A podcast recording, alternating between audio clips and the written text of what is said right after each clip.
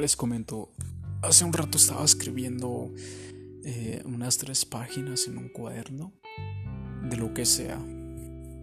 Y la verdad pues no tenía ganas, incluso creo que no tenía ganas para cumplir los objetivos que me di para el día de hoy. Sinceramente no tenía ganas, no tenía motivación, de hecho estaba encabronado, estaba muy amargado. Y en una de esas ya no quería hacer lo que tenía que hacer. Pero ya luego como que mi mente, o sea, algo de mí decía, no hombre, na, na, na, na, na. Ayer escribiste que tienes que hacer esto, así que lo tienes que hacer. Eh, feliz o enojado, pero lo tienes que hacer. Y bueno. Eh, ¿Qué creen? Pues lo hice. Empecé a escribir. Ahora empecé a hacer autosugestión, de hecho ya terminé y me falta algún objetivo más por la cual cumpliré ahí. Todo tranqui.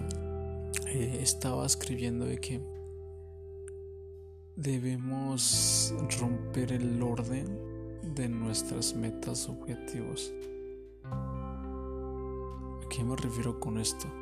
Hay personas que organizan su día, por ejemplo, 9 de la mañana, hacen oración, luego pues leer, luego ejercitarme, etcétera, ¿verdad? No sé a qué hora te levantas tú. Entonces yo a veces hago eso, primero tal cosa y luego otra cosa.